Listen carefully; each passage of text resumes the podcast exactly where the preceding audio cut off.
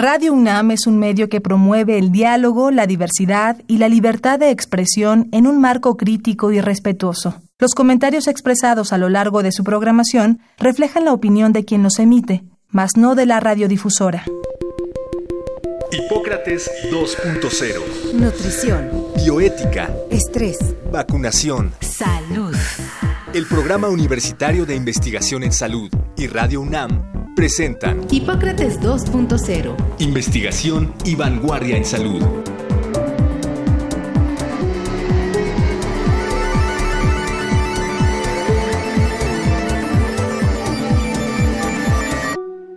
Lavarse las manos. ¿Crees que no es tan importante? Pues es la mejor medida de prevención en un hospital. Evita las llamadas enfermedades asociadas con la atención de la salud en 2018, la Secretaría de Salud de México arrojó un dato. 16.000 enfermedades asociadas con la atención de la salud se presentaron en hospitales. Las enfermedades asociadas con la atención de la salud son problemas que se presentan en cualquier servicio de salud. La mayoría de ellas son infecciones causadas por bacterias que se adquieren durante alguna intervención que rompe las barreras naturales de protección del cuerpo humano. La prevención de las infecciones es fundamental y con la adecuada higiene de las manos antes de cualquier intervención, ya sea al insertar un dispositivo médico invasivo, manipular una herida quirúrgica, al aplicar una inyección, al colocar catéteres para administración de medicamentos intravenosos, sondas urinarias o aparatos para ventilación artificial. La solución desinfectante a base de alcohol tiene un costo aproximado de 3 pesos por botella. Puede prevenir las infecciones asociadas a la atención sanitaria y millones de muertes cada año. Para platicarnos más sobre este tema, hoy en Hipócrates 2.0 invitamos a la doctora Enriqueta Baridó Murguía, médico especialista en cirugía general y maestra en gestión de calidad en los servicios de salud, adscrita al Servicio de Gastrocirugía del Hospital de Especialidades del Centro Médico Nacional Siglo XXI del IMSS y presidenta de la Asociación Mexicana para el Estudio de Infecciones Nosocomiales, y al doctor Samuel Ponce de León, médico internista, especialista en enfermedades infecciosas y maestro en epidemiología hospitalaria, profesor de medicina y coordinador del Programa Universitario de Investigación en Salud de la UNAM.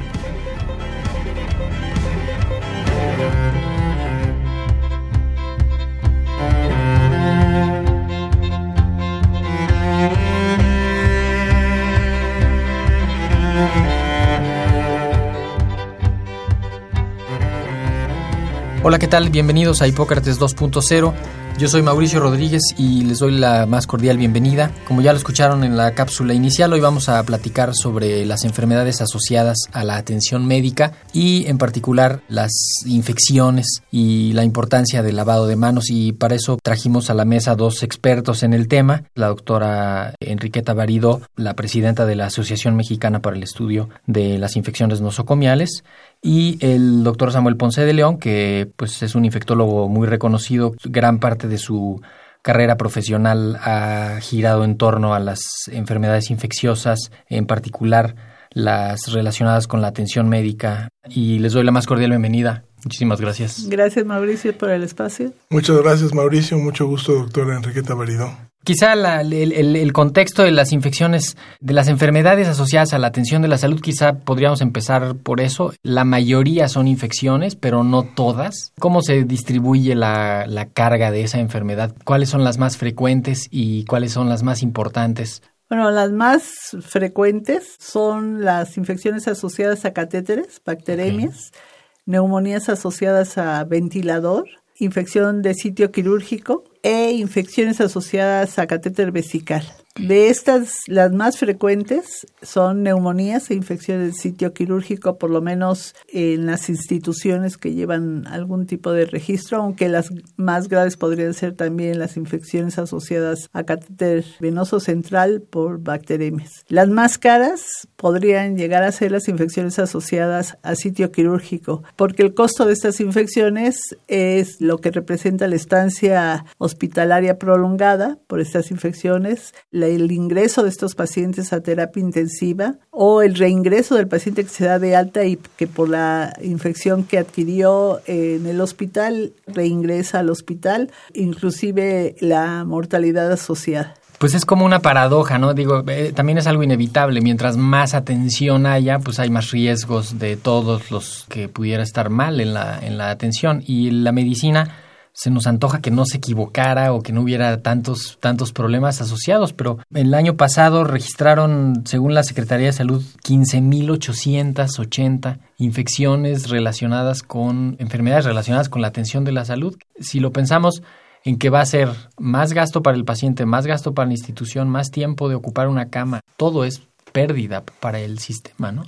Los riesgos existen de adquirir una infección, pero y este es el propósito de este programa y de los programas todos de prevención de la Asociación Mexicana para la Prevención, es saber que no son inevitables, sino que hay todo un proceso de prevención en todas estas infecciones que debemos de seguir. Doctor, cuando uno piensa en los hospitales, piensa en que son lugares súper limpios, que son lugares súper cuidados. Obviamente hay unas zonas más y unas zonas menos, pero en la experiencia de todo lo que ha trabajado usted de epidemiología hospitalaria, ¿dónde están concentrados esos problemas? ¿Cuáles son los sitios donde hay más problemas relacionados con infecciones asociados a la atención? Eh, sí, desde luego uno puede identificar algunas áreas particularmente complicadas, pero debería de empezar diciendo que en general el hospital es un territorio hostil para el enfermo. Llega a un ambiente que es completamente diferente a donde desarrolla su vida, llega en condiciones de debilidad por la propia enfermedad y llega a enfrentarse a una serie de intervenciones muy diversas que le pueden ocasionar complicaciones no solo infecciosas, hay un gran universo de complicaciones no infecciosas que es muy importante también y el grupo de complicaciones infecciosas que son las que ya señalaba la doctora Baridó, básicamente infecciones urinarias, neumonías, infecciones del sitio quirúrgico, bacteremias y una muy importante actualmente que de hecho es la más común en múltiples sitios, que son las diarreas adquiridas en la atención a la salud.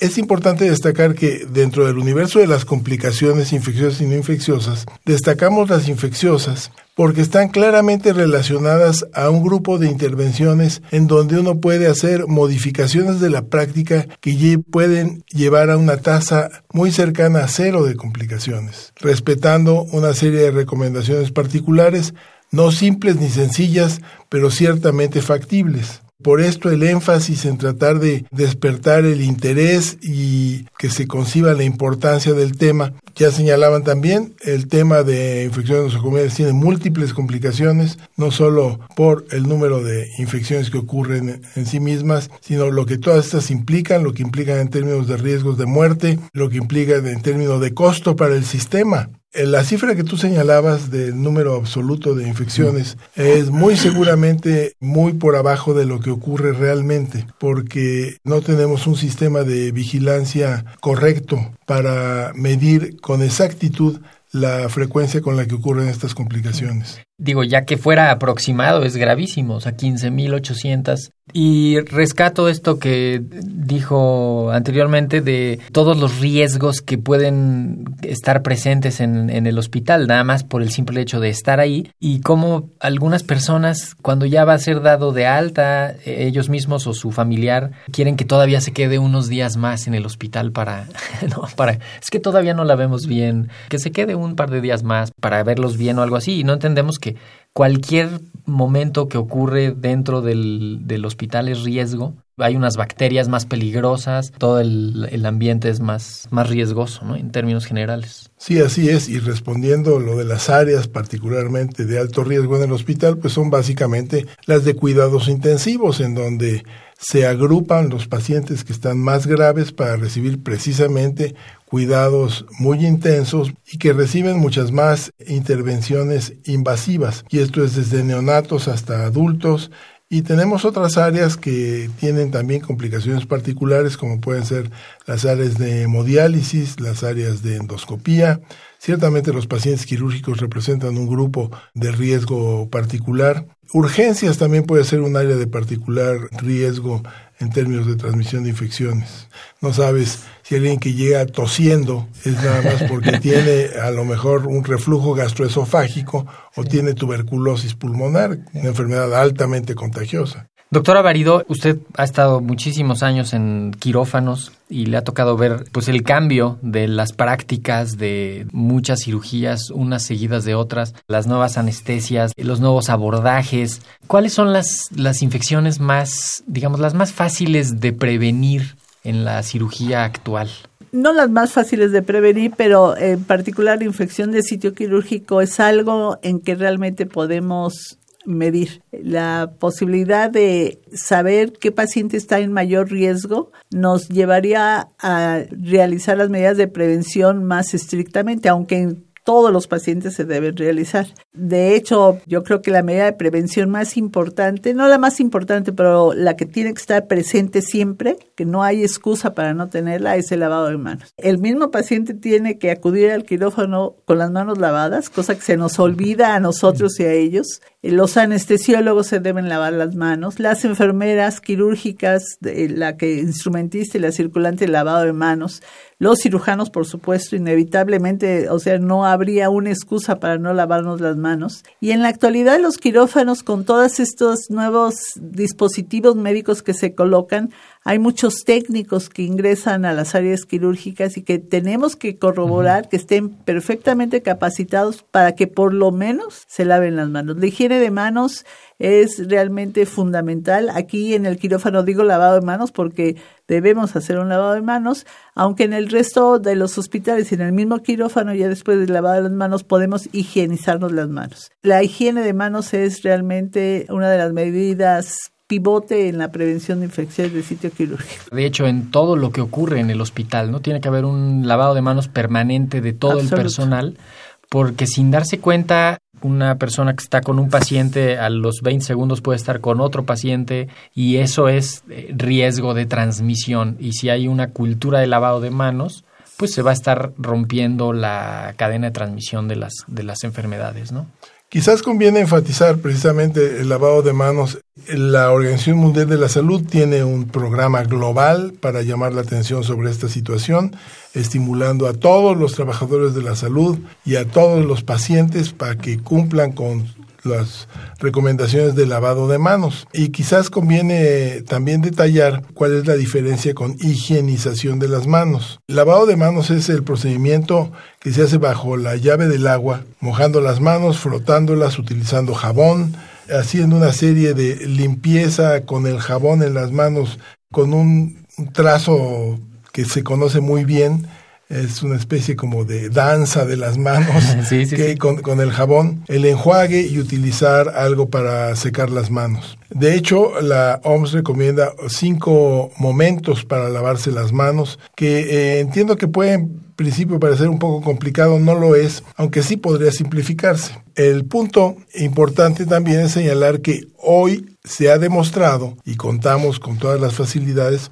para que el lavado de manos se realice no entre cada paciente, sino únicamente cuando el personal llega al sitio de trabajo o cuando tiene las manos visiblemente sucias. Todos los demás contactos que en donde se requiera higienizar las manos se pueden hacer con una alcohol en una preparación de gel. Y esto representa muy pocos segundos. Tomar un poco de gel, frotárselo en las manos, dejar que se seque y no ha transcurrido ni siquiera 40 segundos cuando ya puede uno volver al procedimiento sin riesgo de transmitir bacterias, porque ese es el punto en relación al lavado y a la higiene de las manos. El evitar que las bacterias que están en un paciente, que pueden estar en la superficie de su piel, en sus mucosas, en la boca o en la ropa de su cama, y llega el médico, la enfermera, el técnico a hacer algún procedimiento, pone la mano en ese sitio y levanta las bacterias que están causando problema o que están colonizando al paciente y lo lleva a otro lado con el riesgo de transmisión de la infección, de tener algún problema clínico grave y desde luego también de transportar bacterias que son resistentes. Eh, entonces lo que busca el lavado de manos es lavar todas estas bacterias que son la flora transitoria de las manos y que está compuesta básicamente por bacilos gram negativos que pueden ser resistentes. Ese es el punto del lavado de manos, evitar andar trayendo de un lado para otro bacterias que pueden representar riesgos. Y no solo son riesgos para el paciente, ¿no? También hay riesgos para el propio personal de salud. O sea, a veces se pierde de vista que la presencia con pacientes que pudieran estar enfermos de algo también pone en riesgo al personal, al personal médico, ¿no? Y eso, pues no solo es para la protección del paciente, sino también para la protección de todo, de todo el personal. O sea, pienso en que el médico, si no hace un lavado de manos correcto al salir del, de su ejercicio clínico, puede llevar a su casa los problemas del de, hospital. Sí, claro. Seguramente la doctora Varido podrá comentar particularmente los riesgos para los cirujanos en accidentes, por ejemplo, eh, en el quirófano. Pero en general eh, es cierto, el personal de salud tiene el riesgo de transmitir entre pacientes agentes infecciosos e infecciones, pero también los puede adquirir para uno mismo y también se pueden llevar a su casa y a la comunidad. Fue el caso muy conocido de cómo se transmitió la epidemia de SARS en diferentes sitios, particularmente en Canadá, cuando tuvo la primera explosión, el primer brote en Canadá, en donde de alguna manera el sistema de salud no estaba correctamente organizado en términos de prevención de la transmisión de infecciones y hubo una rápida cadena de transmisión de infectados en el hospital a trabajadores de la salud y a la comunidad. Se pudo contener afortunadamente, pero es un buen ejemplo de cómo ocurren estas cosas. Sí, bueno, como mencionaba el doctor Ponce de León, en los procedimientos invasivos que en la actualidad no solamente son quirúrgicos, sino son radiológicos, la radiología intervencionista cada día es, es más frecuente, la, los procedimientos endoscópicos, pero hablemos de la cirugía. Hemos tenido siempre dos, no enemigos para la cirugía, pero son dos constantes que tenemos que manejar, el dolor y la infección. Y afortunadamente, como mencionabas al principio, la anestesia ha venido a resolver el problema del dolor. Podemos operar a los pacientes ahora en cirugías más prolongadas que conllevan una mayor seguridad al paciente porque tenemos el proceso anestésico que es maravilloso. Sin embargo, la infección, así como los anestesiólogos se han vuelto muy eh, asertivos en manejar el proceso anestésico, el lavado de manos todavía no lo acabamos de realizar todos al mismo tiempo, como que no visualizamos los médicos eh, la ganancia de lavarnos las manos. Pero específicamente en la posibilidad de infectarnos nosotros es cuando tenemos accidentes punzocortantes, básicamente. Y habitualmente lo que adquirimos ahí son enfermedades virales que son las más eh, transmisibles desde nuestro punto de vista. Sin embargo, hay accidentes, por ejemplo, si uno está operando un paciente que tiene una infección grave bacteriana y salpica las conjuntivas de los ojos, por ejemplo, pues uno puede adquirir una infección eh, ocular realmente grave. Pensando en esto de, prevenir las infecciones, también se ha caído en un, pues no sé si es un abuso de los antibióticos profilácticos antes de empezar la cirugía o ya como parte del mismo procedimiento incluye poner un antibiótico aunque se necesite o no se necesite para disminuir el riesgo de infecciones y eso conlleva a la resistencia antimicrobiana que estamos viendo que es un problema. Sí, claro, la, la, básicamente la utilización de antibiótico profiláctico es la medida fundamental para tratar de disminuir la frecuencia de infección de sitio quirúrgico y no es que sea un abuso, yo lo pondría como que es una mala utilización del antibiótico, la utilizamos mal. En México lo utilizamos mal. Hay estudios en donde o lo damos mucho antes de lo necesario, lo damos después cuando ya no es útil, o lo damos en forma prolongada, o no damos el antibiótico que se requiere, y esto conlleva a la resistencia bacteriana. El tema de la profilaxis con antibióticos en cirugía es realmente fascinante porque se conoce muy profundamente la forma en que se puede disminuir el riesgo de infecciones. Las infecciones se pueden catalogar con mayor o menor riesgo de tener una complicación infecciosa y en función de esto se hacen recomendaciones puntuales sobre el tipo de antibióticos que se van a utilizar. En general se tiene que utilizar en momentos precisos antes de la cirugía y no deben de exceder más de unas pocas dosis. Uno de los errores más comunes es que el antibiótico profiláctico se inicia sin un horario correcto y se mantiene durante toda la hospitalización del paciente. Porque ya le empezamos el antibiótico, pues déjaselo. Este es un gasto innecesario, un riesgo innecesario porque esto hace presión sobre la selección de bacterias y desde luego incomodidad para el paciente. Incluso muchas veces el paciente está internado, no se ha dado de alta porque es que tiene Le antibiótico falta- intravenoso y no se lo han quitado. Le faltan dos días de antibiótico. Exacto, sí. Y bueno, mencionando al enfermo y relacionado a la higiene de manos, yo quisiera mencionar también que en este contexto en que la actualidad estamos tratando de empoderar al paciente en el- relación a su diagnóstico, a decidir su tratamiento en conjunto con el médico, que el médico no sea quien decida por el paciente, sino que el paciente en conjunto. También hay que empoderarlo en el lavado, de, de la- lavado a higiene de manos, de él mismo, de su familia, pero sobre todo de que él le pida a la enfermera o al médico que se lo solicite, que se higienice las manos o que se las lave. Y hay diversos estudios hasta en el primer mundo en donde esto es muy difícil que los pacientes se lo soliciten.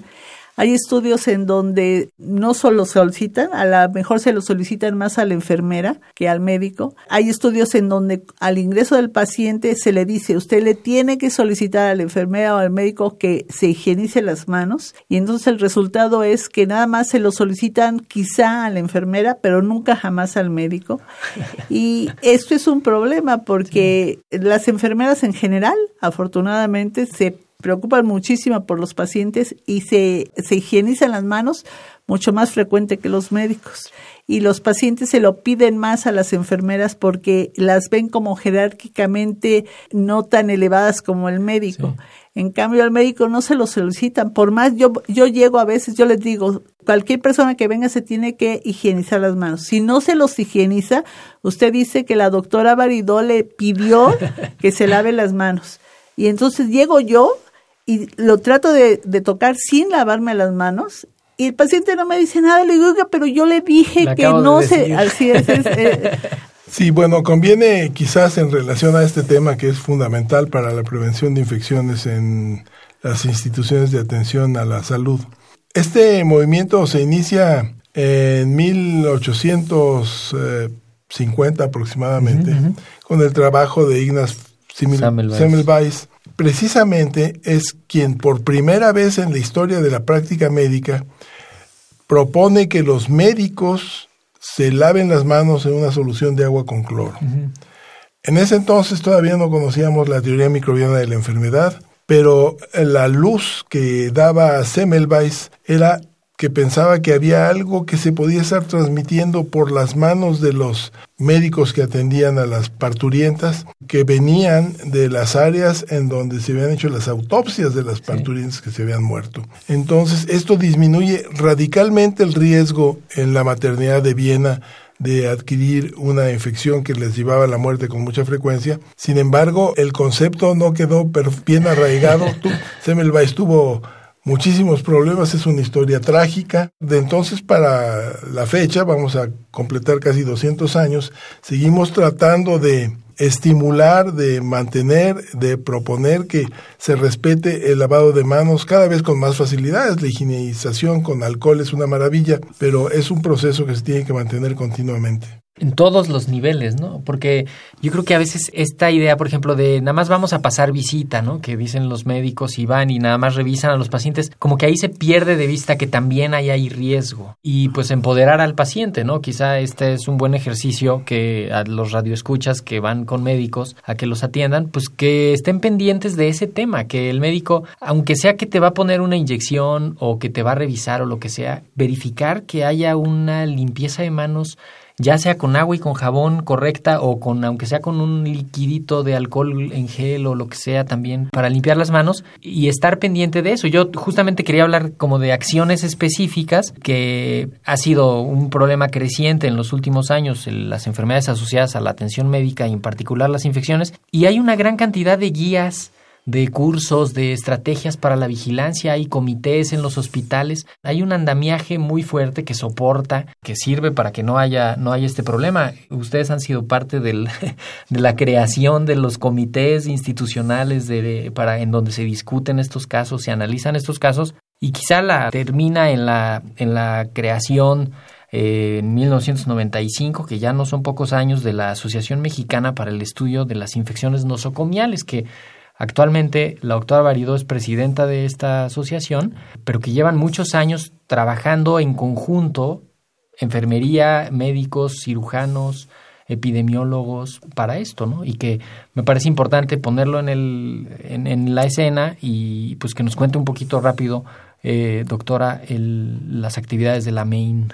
Bueno, la formó realmente, la instituyó el doctor Samuel Ponce de León en 1995 y de entonces a la fecha la principal misión de la asociación es educar y sensibilizar acerca de estas infecciones, de que existen estas infecciones y sobre todo que existen una serie de medidas preventivas que debemos seguir para poderlas prevenir. Eh, si bien es cierto que hay pacientes eh, en un universo de 100 pacientes, cuando los pacientes son muy graves y están en un hospital hay un porcentaje elevado de riesgo. Hay otro porcentaje, podríamos decir, por ejemplo, que un paciente muy grave, diabético, etcétera, tiene un riesgo de 30% de, de infección, pero hay un 70% de pacientes que no se infectaron, entonces nosotros tenemos que reconocer esas medidas de prevención para extenderlo al 100%. Sí, como, como éxito, ¿no? O sea, lo que tenemos que buscar es cero tolerancia de las infecciones nosocomiales, que es muy difícil, pero que se puede lograr para disminuir las infecciones, mejorar la calidad de la atención médica y disminuir el riesgo de resistencia bacteriana. Ok, y que justamente en el contexto del Día Internacional del Lavado de Manos, la próxima actividad más inmediata de la asociación es participar en el 7 al 9 de mayo en el Foro Nacional sobre Higiene de Manos, que va a ser en el Instituto Nacional de Ciencias Médicas y de la Nutrición, que pues por ahí si están interesados eh, busquen eh, la información, está en la página de la MEIN o llamando al 5487-0900, extensión 7902 para inscripciones, informes sobre esto. Doctor, vamos cerrando una idea final. Lávese las manos, siempre que pueda.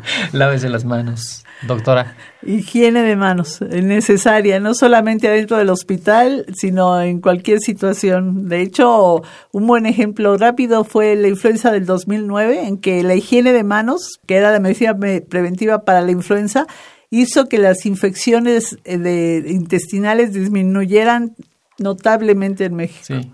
Pues muchísimas gracias a los dos por haber venido a Hipócrates 2.0, doctora eh, Baridó, doctor Ponce de León. Les agradecemos su presencia acá. Gracias a ti. Muchas gracias. Esto fue todo por hoy. Les informo que la próxima semana el programa tratará sobre contaminación intramuros. Hemos dedicado varios programas a la contaminación ambiental, a los efectos de la salud en la contaminación ambiental en general.